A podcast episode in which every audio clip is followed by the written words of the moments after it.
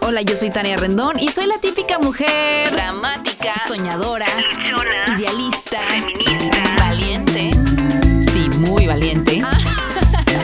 En este podcast hablaremos de todos los temas que todo el mundo habla, pero que generalmente no profundizan. Quédate con nosotros. Esto es Transparencias.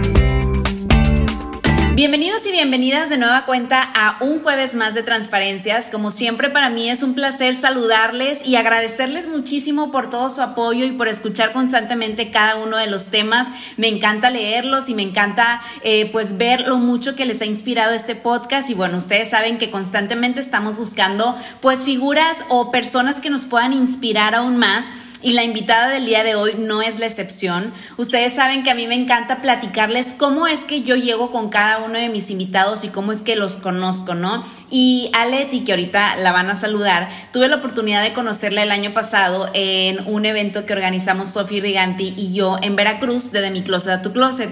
Y me acuerdo que cuando estábamos proponiendo las invitadas para ir a vender su closet, me habla Sofi, mi amiga súper emocionada, y me dice, amiga, no sabes, Leti Reyes acaba de aceptar ir a de mi closet a tu closet, tú no sabes, ella es una mujer sasa, ejemplazo en Veracruz, se viste increíble, tiene ropa de no, ustedes ya se imaginarás, tiene ropa increíble. Y yo, wow, qué padre. Conozco a Leti y ustedes no saben la tipaza que es, la buena, la, la buena vibra que transmite. Y aparte, a pesar de que nos veíamos rapidísimo porque ella estaba vendiendo su closet y pues yo también con la logística del evento, hubo un momento donde conectamos bien padre y platicamos y dijimos, sí, vamos a hacer esto y el otro y el otro. Y bueno, pues finalmente los proyectos van poco a poco, pero este es uno de los que queríamos hacer. Así que, mi querida Leti, bienvenida al podcast ¿Cómo estás?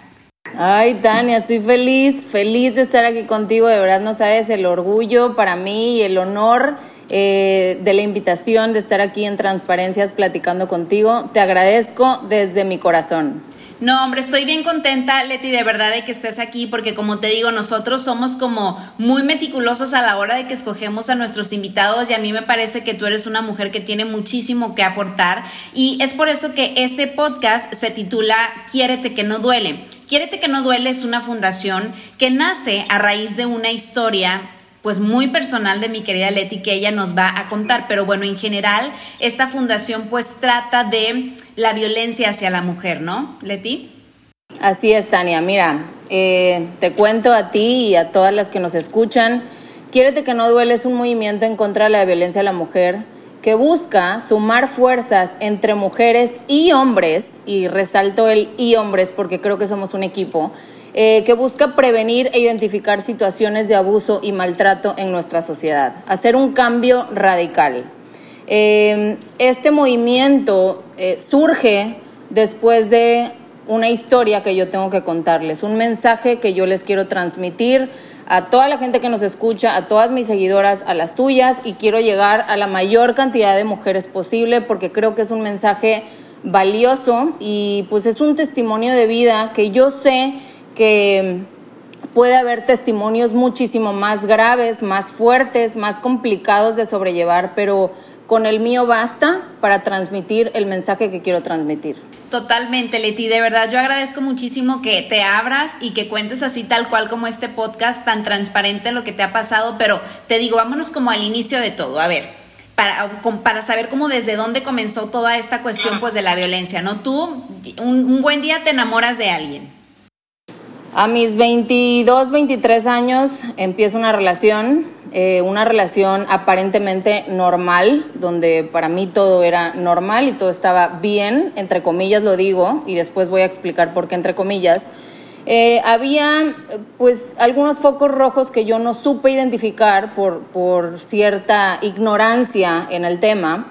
Eh, estos focos rojos eran pues a lo mejor celos un poco exagerados, eh, con esa ropa no vas a salir, tú nunca vas a trabajar porque no te va a hacer falta. Eh, ciertas cosas que, por ejemplo, se acabaron tus saliditas a cenar con tus amigos, eh, muchas limitaciones que yo, en lugar de poner límites, las llegué a romantizar.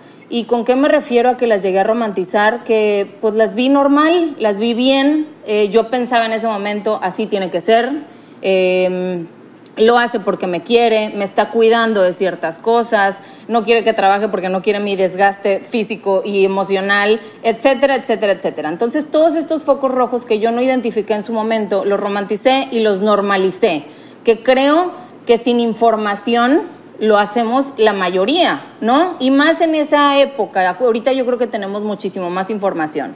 Bueno, esta relación dura eh, aproximadamente cuatro años. Después de cuatro años decidimos casarnos, tuvimos dos hijos. O sea, todo esto fue en el noviazgo. Todo eso fue durante mi etapa de noviazgo, todo te digo que aparentemente normal, ¿no? Eh, decidimos casarnos, me casé en el 2011, eh, tuvimos dos hijos y pues obviamente para mí sí es muy importante decir que la violencia psicológica, emocional, que así empieza normalmente, con cosas o ejemplos como los que les di, de, que son situaciones de focos rojos para evitar la violencia en un noviazgo, todo va a ir en aumento. La violencia siempre va a aumentar, la violencia no va a parar. Entonces, a la hora de casarme, pues obviamente esta violencia psicológica y emocional que yo viví fue en aumento y cada vez fue siendo peor, o sea, pues más grave, fue violencia emocional y violencia económica las que yo viví en ese matrimonio. No viví otro tipo de violencia, no viví violencia física, no viví violencia sexual, eh, que digo, obviamente son muy importantes, pero mi punto aquí es que la violencia emocional, como es muy difícil de identificarla, eh, normalmente no la no la aceptamos, no la enfrentamos. Es muchísimo más fácil enfrentar un golpe, una violación o un abuso sexual que vivir violencia psicológica y emocional. Entonces la vas permitiendo y permitiendo y permitiendo. No sabes poner límites o no sabemos poner límites quien vive en una situación así y se va alargando la agonía, porque la violencia psicológica y emocional pues obviamente es igual de dañina que, la violencia física, ¿no? Entonces, este, yo con esto, Tania, por supuesto que no, no busco juzgar ni responsabilizar absolutamente a nadie. Al contrario, yo transmitiendo este mensaje me hago 100% responsable de mis elecciones, de mis relaciones, de lo que yo viví, lo que yo pasé, porque no eh, no estoy aquí para echarle la culpa a nadie, sino para responsabilizarme. Y ahí te va el por qué hago este comentario. Mientras nosotras como mujeres no trabajemos en nuestro amor propio, va a ser muchísimo más probable que busquemos relaciones tóxicas, que no sepamos poner límites a nuestra pareja y que permitamos muchas cosas como violencia. Entonces, por eso sí considero súper importante comentar el que me responsabilizo al 100% de mi relación. Esto es como un paréntesis, eh, porque creo que es importante mencionarlo. Entonces, voy a continuar con mi historia. Después de cuatro años, ya con dos hijos, el chiquito tenía cuatro meses, pues llega un momento en que eh, yo me iluminé y dije, se acabó, hasta aquí, Em, Oye, Leti, pero quisiera interrumpirte tantito por, para, para solamente definir y también darle como una perspectiva a la que nos están escuchando de en qué sentido era como una violencia emocional y psicológica. Te seguía diciendo como este tipo de cosas que nos mencionabas al inicio, pero en aumento de no te pongas esa ropa, te ves mal. No, pero ya, ya en un grado muchísimo más avanzado, pues ya eh, insultos, muchísima manipulación, mucho control, mucha indiferencia. La indiferencia es un tipo de violencia psicológica y emocional. Este, pues ya todo tipo de control, o sea, eh, en violencia económica me refiero a controlarme por completo por medio del dinero, quitarme tarjetas, dejarme de dar dinero, este, cualquier cosa era, eh, pues, insultos, agresiones, agresiones verbales eh, el típico no sirves para nada, etcétera, etcétera, etcétera. O sea, todo relacionado con agresión verbal y violencia económica. Sí, así fue. Eh, te digo que fue en aumento. Llegó un momento en que llegaba a la casa y yo escuchaba las, las llaves en la puerta y a mí se me encogía el estómago, Tania. O sea, de, de que ya era obviamente algo pues que, que ya estaba totalmente fuera de lugar el matrimonio, ya eh, no había absolutamente nada de nada, eh, no nos dirigíamos la palabra ya durante mucho tiempo al final, eh, y cada, o sea, si nos dirigíamos la palabra era para, pues para, para discutir, exacto, para pelear. Eh, llegó un momento en que yo dije, a ver, yo tengo dos hijos, yo toda la vida viví en una familia eh, pues ejemplar, llena de valores, de principios, mis papás bien, normal, o sea, con discusiones normales, pero en la vida escuché un insulto de parte de mi papá mi mamá o viceversa. Y llegué un momento en que yo dije, a ver, yo no quiero que mis hijos vivan esto, no me interesa en lo más mínimo que mis hijos crezcan en este ambiente familiar. Yo quiero que mis hijos eh, eh, crezcan normalizando el respeto, la armonía, el ambiente familiar bonito, eh, eh, donde digo, no todo puede ser felicidad porque obviamente no existe, pero que crezcan en un ambiente saludable, emocionalmente saludable. Y te puedo decir que, digo, obviamente por mí, por mí tomé gran parte de la decisión, pero mucho por mis hijos. Me escriben a mí muchas mamás diciéndome, es que yo y mis hijos y yo no quiero que dejen de ver a su papá todos los días y esto y el otro. Y a todas les digo, yo gran parte de mi decisión la tomé por mis hijos. Porque ¿qué pasa, Tania? Que eso es gran parte del, del problema de nuestra cultura machista mexicana. Pues así van creciendo generación tras generación, normalizando la violencia. ¿Y qué pasa? Se repite, se repite y se repite y se repite. Y tengo dos hijos hombres.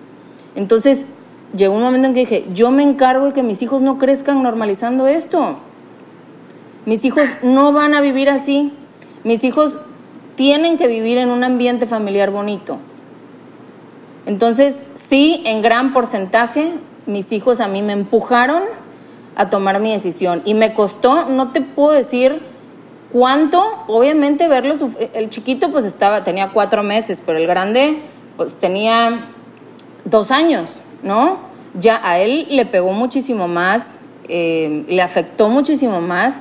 Y muchas veces flaqueé, Tania, en, en, o sea, después de haber tomado mi decisión por verlo a él sufrir, pero dije, no, él va a estar bien, vamos a estar bien así, vamos a estar muchísimo mejor que como estábamos antes.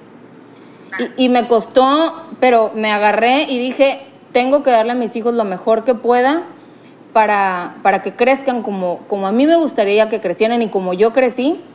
Y, no puedo regresar a lo mismo. No puedo porque te digo, nunca fueron golpes, nunca fue otro tipo de maltrato más grave que es el que al que le damos importancia y ese es ese es uno de mis objetivos de este movimiento. Darle importancia a todos los tipos de violencia, no nada más a la violencia física. Muchas también eh, eh, seguidoras me dicen, ay, es que, pues sí, mi marido no me trata bien y, y, y pues sí me insulta cada rato, cada vez que nos peleamos, pero nunca me ha pegado. Pues ¿cómo? O sea, no. ¿No? Y, y a mí me gusta mucho enfocarme en los jóvenes porque creo que desde ahí podemos evitar la violencia. Me queda claro que la podemos evitar desde que nuestros hijos nacen y, con la educación y los valores que les demos.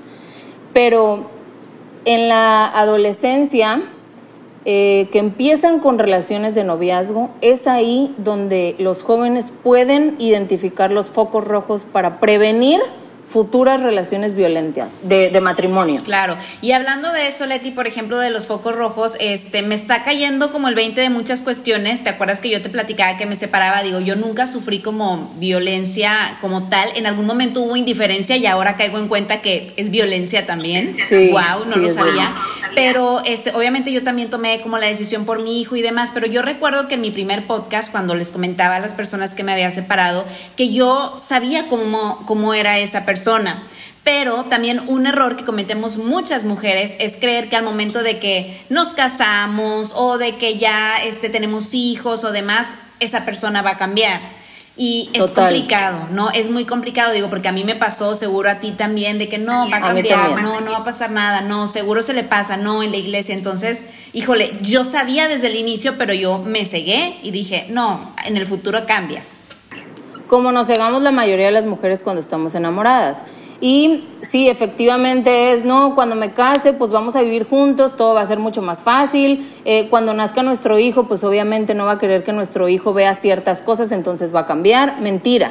O sea, las cosas normalmente, no podemos generalizar, pero normalmente no son así. Al contrario, todo va a empeorar.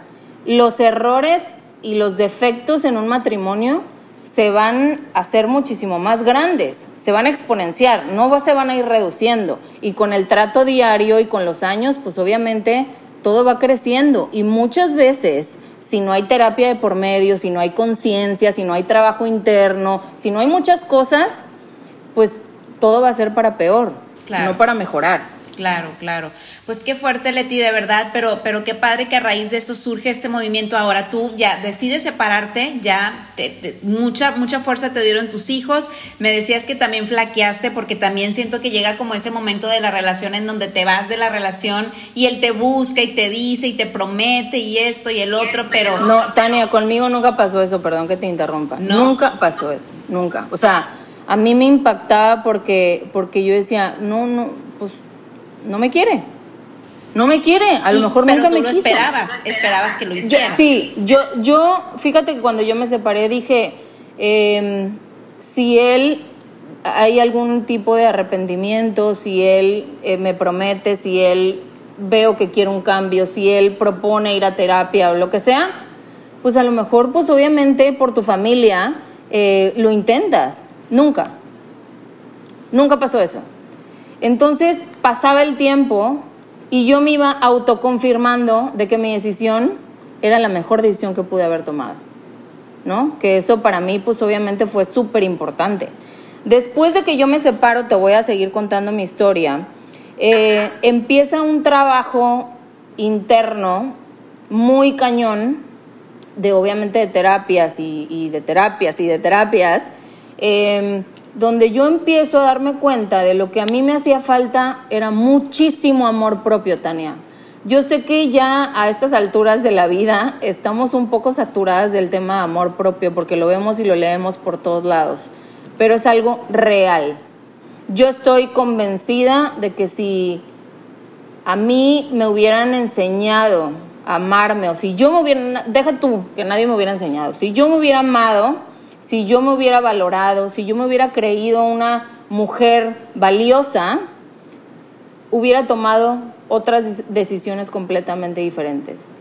No me arrepiento absolutamente en lo más mínimo porque de verdad que todo lo que he vivido me ha llegado a, donde estoy hoy y hoy estoy muy satisfecha de lo que, de lo que he logrado y, y el camino que he recorrido. Pero sí estoy segura que si yo hubiera tenido un poquito más de amor propio o si mi amor propio hubiera estado trabajado, la historia hubiera sido otra. Entonces también en mis redes sociales me enfoco muchísimo en el amor propio, en el empoderamiento, en otra cosa para mí muy importante para prevenir situaciones de violencia es el saber poner límites, Tania. Normalmente no sabemos poner límites. Y me gusta decirle a las mamás, que si nosotras no les enseñamos a nuestros hijos o no les ponemos límites a nuestros hijos, nuestros hijos van a crecer sin saberle poner límites a los demás.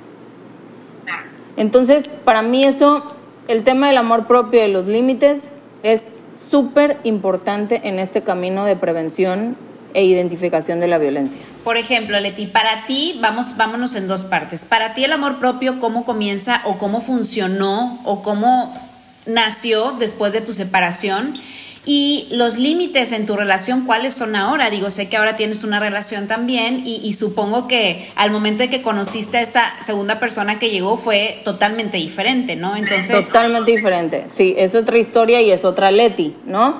Mira, la primera pregunta, eh, cuando yo me separo, yo toda la vida he padecido de sobrepeso. Toda la vida he subido y he bajado de peso. Toda mi vida, desde los 15 años, hoy tengo 35, desde los 15 años que me detectaron hipotiroidismo, he estado subiendo y bajando de peso. Llegó un momento de mi vida que dije, ya, se acabó también esto, hasta aquí.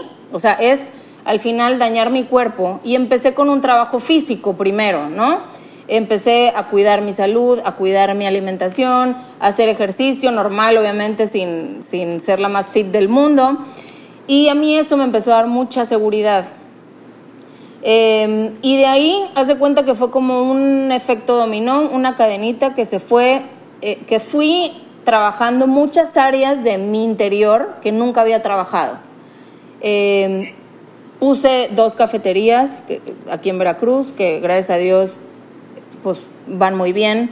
Eh, entonces empecé a hacer cosas que me empezaron a ir, me empezaron a, a sentir eh, satisfecha, eh, me empezaron a, hacerme sentir útil, plena. Eh, obviamente en terapia tengo una terapeuta maravillosa que veo una vez a la semana, ahorita obviamente no. Eh, de la mano con ella, ella me empezó a ayudar a trabajar mi amor propio, a trabajar mi interior y, y me enseñó a meditar y muchas cosas, Tania, que fui trabajando poco a poco y que la verdad han sido como un conjunto escribí un librito de como de bolsillo, un librito chiquito después de que empecé con este movimiento que se llama Mi Querer, que son como los tips básicos que a mí me ayudaron a trabajar mi amor propio. Pero fue, sí, está bonito, la verdad. Sí, uno, digo, chiquito y, y muy sencillo, pero fue como algo muy integral que se fue dando, digo, obviamente con trabajo y, y- y con una intención, pero se fue dando más de, de- de forma inconsciente, ¿no? O sea, yo cuando me separé, como que me sentía súper fracasada, Tania. Yo, yo decía, a ver, mi única, mi único eh, empresa que yo tenía era mi empresa de familia. Mi único objetivo era sacar adelante mi familia y no lo logré. No lo logré. ¿Qué voy a lograr en mi vida si no logré esto? O sea, esa era mi mentalidad. Entonces, fue un antes y un después. Dije, ok, no logré eso. Eh, obviamente al principio te, pues, tienes muchísimos miedos, te preocupa el que dirán, te preocupa pues, tus hijos, la escuela, etcétera. Y dije, yo te voy a decir tal como va y como yo lo pensaba en ese momento. Ok, estoy divorciada, fracasé en mi matrimonio, pero no voy a ser una divorciada cualquiera. Voy a ser una divorciada chingona. Y me voy a superar. Y de aquí para arriba. Entonces, eso para mí hizo que me diera un empujón, como no tienes una idea, y me empezó a entrar un hambre de, de ser y de ayudar y de dejar huella y de crecer mentalmente, emocionalmente, dije, no voy a parar. O sea, no voy a parar y voy a hacer lo que tenga que hacer. Una, para sacar adelante a mis hijos. Dos, para sacarme adelante a mí. Tres, para dejar huella, porque yo, si estoy viviendo esto, tengo que transmitirlo. Tengo que ayudar de cierta forma. Tengo que pasar un mensaje. Entonces, digo, ese fue como mi crecimiento en cuanto a mi tema interior emocional. Amor propio. Amor propio. Eh, pero te quiero contar la parte de cómo empieza Quierte que no duele. Cuando, cuando yo empiezo todo el tema legal, que eso fue como unos meses después, porque no era mi intención al principio el tema legal, pero al, ver que no había como mejora en ningún aspecto, dije, pues tengo que empezar con el tema legal. Eh, a la hora que a mí me sienta una psicóloga de- del juzgado, como a- para ver qué eh, tan dañada quedaste por, por el tipo de demanda que yo había puesto, eh, veo en su... ¿Eh? Por violencia. O sea, a, pesar de no ser violencia eh, física, se puede demandar por violencia familiar, ¿no? Tenía yo ahí como, como pruebas y así, y metí la demanda. Eh, yo siempre quise o traté de llevar la fiesta en paz, al final no se pudo, tan no se pudo que hace poco, después de que yo me casé, porque ahorita estoy felizmente casada con un exnovio de cuando tenía yo 18 años, eh, me sacó un periodicazo acá en Veracruz, eh, queriéndome como desprestigiar, ¿no? Entonces esto, hasta el día de hoy, pues no ha parado, no sé cuándo va a parar. Yo un día pedí, oye, a ver, si estando en la misma casa, eh, no pudimos vivir en paz, pues al menos separados hay que tratar de vivir en paz. Pero bueno, eso no se ha podido. Entonces, bueno, regreso al tema del juzgado con la psicóloga. Cuando yo me siento ahí con la psicóloga del juzgado, veo un tarjetón que dice violentómetro y lo empiezo a leer y ahí fue el momento clave del movimiento en contra de la violencia a la mujer. Cuando yo veo violentómetro y lo empiezo a leer, digo, ¿qué onda? O sea, ¿por qué, por qué yo no leí esto antes? ¿Por qué esto no, no se ha hecho viral? ¿Por qué esto no lo conoce la mayoría de la gente? ¿Por qué esto no lo reparten en las escuelas? ¿No? Entonces, para mí, me marcó tanto leer ese violentómetro que dije, este, esta información yo la tengo que transmitir de cierta forma. Yo la tengo que pasar. Hay tres etapas en un violentómetro. Empieza con violencia psicológica y emocional, cosas del día a día que vemos normal, y termina con un feminicidio. Wow. Entonces, si nosotros en etapas tempranas no identificamos la violencia ni vemos los focos rojos, así podemos terminar. Eh, me gustaría eh, pues mencionar las etapas del violentómetro de rapidito, ¿cómo ves? Sí, claro, me parece increíble. Muy Empieza, la primera etapa se llama Ten cuidado, la violencia aumentará. Y para mí es la etapa de violencia psicológica y emocional y empieza con bromas hirientes, bromas hirientes, chantajear, mentir o engañar, o sea, la infidelidad también es violencia. Ignorar ley del hielo, celar, culpabilizar, descalificar, ridiculizar u ofender, humillar en público, intimidar, amenazar y controlar. Esta etapa Todas son de violencia psicológica y emocional, obviamente pura manipulación. La segunda etapa se llama reacciona, no te dejes destruir y empieza con prohibir personas, lugares, dinero y ropa. Destruir artículos personales, manosear, caricias agresivas, aquí obviamente ya empieza la violencia física. Golpear jugando, pellizcar, arañar, empujar, jalonear, cachetear y patear. Y la tercera etapa, que es la más peligrosa, se llama necesitas ayuda profesional. Para mí, necesitamos ayuda profesional desde la etapa 1, pero bueno, así se llama esta tercera etapa del violentómetro y empieza con encerrar o aislar, amenazar con objetos o armas, amenazar de muerte, forzar a una relación sexual, abuso sexual, violar, mutilar y asesinar, o sea, feminicidio. Wow.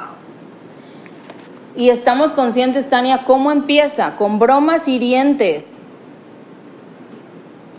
O sea, la primera etapa es donde una joven, te voy a poner un ejemplo, de 20 años que está en una relación, que en el fondo ella sabe que no se siente al 100% porque su pareja no la hace sentir bien. eh, todos esos focos rojos ella los puede evitar desde ahí, desde esa primera etapa pero no lo hacemos. Cuando yo me separé, a mí mis amigas me decían, no me digas, me... ¿Puedo decir groserías? Claro, tú dilas. Bueno, me cagaba que mis amigas me dijeran, no me digas que tú no pudiste haber prevenido o previsto Sí, prevenido o evitado. o evitado la violencia. Y a mí me enojaba muchísimo porque yo decía, pues es que yo no estoy tonta. ¿Cómo, o sea, cómo lo pude prevenir si a lo mejor de novia, en el noviazgo no me decía pendeja, no me decía chinga tu madre, ¿no? Entonces yo cómo pude haber visto que después iban a pasar ciertas cosas. Pero ahora que tengo información, sí sé que lo pude haber prevenido por todos estos focos rojos que te acabo de mencionar. Hay muchas señales de alarma que me dicen esto puede ir en aumento, esto no está bien, que a mí me prohíba y me regrese a mi casa para cambiarme un short por uno más largo, no está bien. O, o sea, siempre y cuando pues tú, vaya, tú seas una persona decente, ¿no? Digo, decente me refiero a algo, una generalidad. Em, entonces, por supuesto que sí hay muchísimos focos rojos. Y hoy que lo veo, digo, qué, qué, qué mensa yo, que me enojaba porque me preguntaban eso. Al final, hoy sé que sí pude haber evitado muchas cosas y sí pude haber identificado muchas cosas. Pero no, fui permitiendo y permitiendo y permitiendo, queriendo salvar y rescatar y, y, haciendo cosas con muchísima falta de amor propio y que al final nosotras muchas veces, Tania, somos las que, por esa falta de amor propio, permitimos caer en relaciones tóxicas. Por eso empecé diciendo que en ningún momento quiero juzgar a nadie, sino me responsabilizo al 100%. Y eso me encanta, Leti, porque yo también justo cuando mencionaba lo de mi separación, yo decía, aquí no hay culpables, Aquí éramos dos en una relación y yo también me responsabilizo porque yo sabía perfectamente a dónde iba esa relación. Entonces, creo que aquí has mencionado puntos claves súper importantes en el sentido, una, amor propio, quiérete. ¿Qué es para ti el amor propio? Definir. Hay un capítulo, de hecho, de amor propio para que lo escuchen también, por si no, no lo han escuchado. Dos, foquitos rojos, a ver qué es lo que está bien y qué es lo que está mal en una relación. Para ti está bien que te juzgue por cómo te vistes, que te prohíba ir a ciertos lugares que no te deje ver a tus papás ciertos días, ¿qué está bien para ti? ¿Qué realmente es lo normal? Busca información, platica con amigas y sobre todo que no les dé miedo platicarlo, Leti, porque a mí constantemente me escriben en redes y me dicen, es que me da mucho miedo que me juzguen, me da mucho miedo platicarlo, pero por ejemplo, ya no soy feliz en mi relación, ya no soy feliz en mi matrimonio, pero me quedo por mis hijos, pero mi esposo no me trata bien, pero entonces, ¿y dónde estás tú como mujer? Entonces, pues ahora sí que hay que poner como en, balance y en perspectiva todas las situaciones que estamos viviendo e identificar perfectamente qué tipo de violencia es, porque hay violencia en todos los aspectos. Claro. Sí, mira, Tania, yo te juro que cuando me separé, eh, mil miedos alrededor de mí, ¿no? Mis hijos, ¿qué dirán? Eh, mi futuro, incluso hasta ahora con quién voy a salir, porque yo me alejé hasta de mis amigas y, mis, y, mi, mi, grupo era su grupo su, sus relaciones, o sea, sus amigos y, salíamos en pareja de su lado. Entonces, ahora con quién voy a salir? ¿Cómo regreso yo a mi vida? ¿Cómo retomo mi vida? En algún momento me voy a volver a enamorar, en algún momento alguien me va a tratar bien, serán todos los hombres iguales, eh, existirá el respeto entre las parejas. Todos esos miedos a mí me acechaban, literal, me acechaban hasta que llegó un momento en que el primer miedo que se fue fue el del que dirán. Cuando yo tomé la decisión de transmitir este mensaje y de contar esta historia, lo primero que me tuve que quitar fue eso. El que dirán, porque si, si a mí me hubiera importado el que dirán, quiérete que no duele, no existiría. Porque al día de hoy, pues mucha gente me ha juzgado y que si he expuesto cosas privadas y que si mis hijos y que si en un futuro van a ver y ya sabré yo cómo manejarlo con ellos, ya sabré yo cómo lidiar con esa parte, pero para mí hoy en día no es, que, no, es que eso no sea importante, pero para mí hoy en día es muchísimo más importante ayudar a mi sociedad a prevenir y a identificar la violencia y a poner un alto. Ese es mi, motor de todos los días, junto con mi familia, obviamente. Y bueno, la otra pregunta que tú me hiciste fue eh, la Leti actual con mi, con mi pareja actual, ¿no? Con mi, con mi marido. Eh, después de un año de, separada me reencontré casualmente y no casualmente porque no creo en las casualidades. Eh, con un exnovio a los 18 años. Ese exnovio, Tania, te lo voy a mencionar porque creo que también es súper importante, con el que no duré absolutamente nada, pero con el que siempre me quedé en la cabeza, ¿por qué no me quedé con ese hombre que me traía como reina, que me admiraba, que siempre me trató bien, que era el bueno y que en su momento dije, ay, qué flojera, ¿no? Prefiero todo el tema, o sea, obviamente sin estar consciente, pero te vas por todo el conflicto. Porque por, por lo que acabo de mencionar. Exactamente, exactamente. Por esa falta también de amor propio de decir, no, no me merezco esto, no me merezco estar tranquila y en paz, me merezco el conflicto, el drama, eh, lo tóxico. Ahí es donde yo tengo que estar. ¿no? Por falta de amor propio.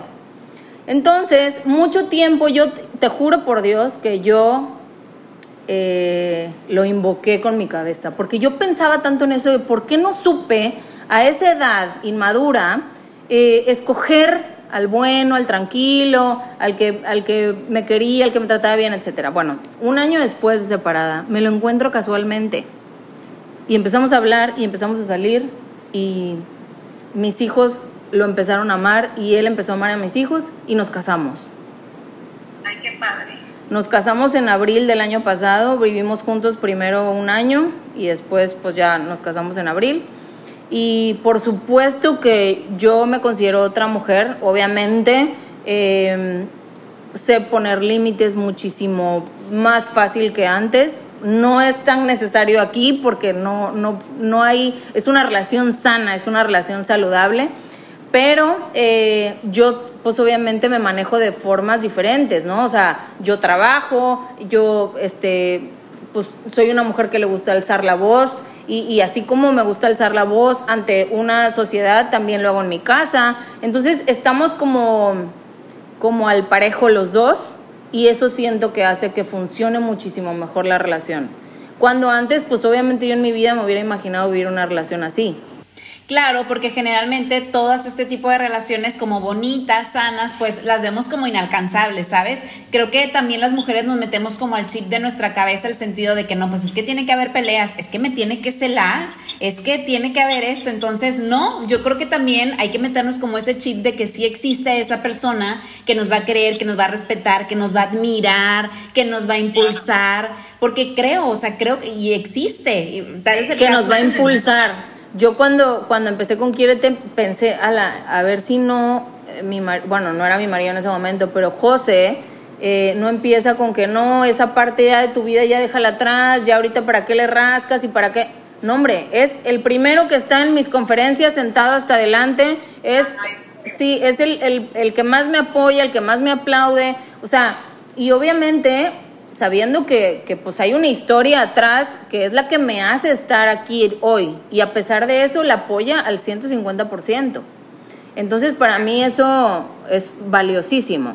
Claro, totalmente, Leti. Pues mira, yo creo, y, y, como te lo dije también el día que tuvimos la oportunidad de platicar, yo tampoco creo en las coincidencias, yo creo que todo pasa por algo y sin duda, pues yo, creo yo creo que eres una persona que nació para alzar la voz, para cambiar la vida de muchas mujeres y, y pues tienes una misión y un objetivo de vida y no sabes cómo te admiro y, y valoro el tenerte como cerca, así de, o, de que puedo echar una llamada, telefonazo, DM en Instagram, en el sentido de que me encanta lo que haces porque de verdad es que en pleno siglo XXI que estamos viviendo, hay muchas mujeres viviendo violencia y que no tienen como la oportunidad de alzar la voz, a lo mejor en ese sentido como nosotras, pero qué padre que seas una herramienta o una plataforma para que la gente se pueda acercar y decir, ok, estoy siendo violentada, ¿qué, qué pasa? ¿Qué sigue?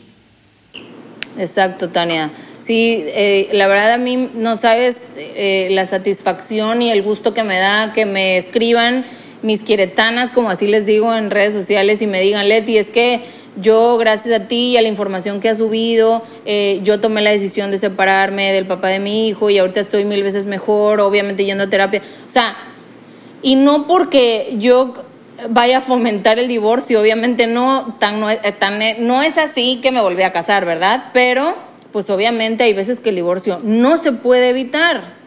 Es una salida sí o sí, ¿no? Y más cuando hay violencia de por medio. Entonces, eh, leerlas y ver que fui, pues, un porcentaje chiquito en su motivación para tomar una decisión tan drástica, pero que a la vez les va a servir tanto como es la separación y el ser libre y el poder empezar a trabajar en ti, el poderte querer. Y de verdad que, bueno, yo creo que sí es importante que lo diga. Cuando yo me separé, Tania, eh, la gente me veía y me abrazaba como si me estuviera dando el pésame. Te lo juro, ¿eh? O sea, la primera vez que yo fui una piñata, me saludaban y, como que me abrazaban. Digo, entiendo, entiendo que sea así. Pero yo dentro de mí decía, ¿por qué, por qué, por qué sienten feo? O sea, ¿por qué, ¿por qué me están dando el pésame si yo estoy feliz?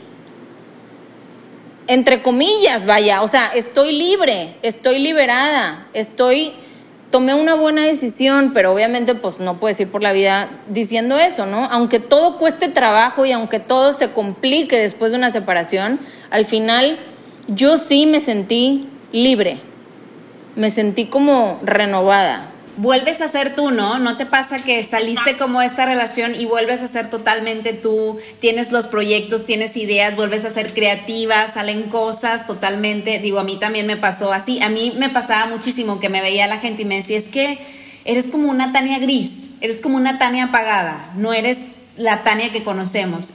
Pasa que me separo también y es de que, ¿dónde estabas? Porque andabas perdida, ¿no? Y wow, y mira cómo brillas y, no sé, y creo que también la gente se da cuenta cuando estás en paz, ¿no? Porque reflejas ese brillo, como que llegas un día, un día a un lugar y espolvoreas brillos mágicos por todos lados.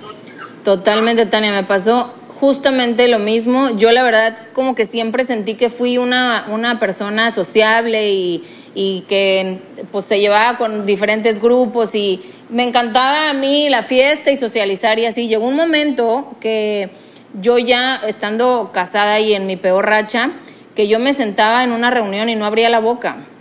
No abría la boca, pero no porque no quisiera abrir la boca, sino porque yo me sentía chiquita, chiquita, insegura, eh, no estaba a gusto en ningún lado, no estaba a gusto en ninguna reunión social eh, y me quería regresar a mi casa. O sea, ¿qué hago aquí? ¿Qué hago aquí? ¿Qué hago aquí? A mi casa. Y cuando yo me separo y empiezo a renovarme, no tienes una idea de la liberación que yo sentí. Y literal, como a ti, mis amigas, es que regresaste. O sea, ¿dónde madres estabas? Y así, para arriba. Ay, pues qué bueno, Leti, cuéntame un poquito rápidamente antes de finalizar de Quiérete que no duele este movimiento, cómo podemos ayudar, cómo podemos ser parte, cómo nos podemos informar de este movimiento o de las personas que a lo mejor en este momento, sobre todo mujeres, se sienten identificadas, cómo pueden llegar a ti. Mira, Tania, ahorita mucha gente me pregunta lo mismo, que cómo se pueden sumar. Yo lo único que les pido es compartan la información que yo subo, compartan, compartan, compartan, que más gente la lea, que llegue más gente.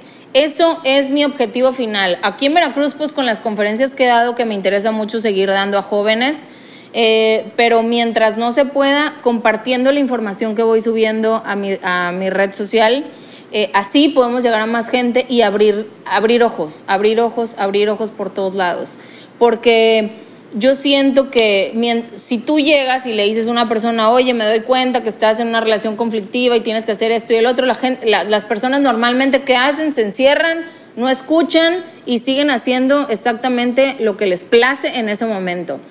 Pero si, si tú vas compartiendo información y mandando la información a gente que tú sospeches, obviamente alguien cercano que está viviendo una situación complicada o tóxica, eh, mandando la información puede irle ayudando sutilmente a abrir los ojos.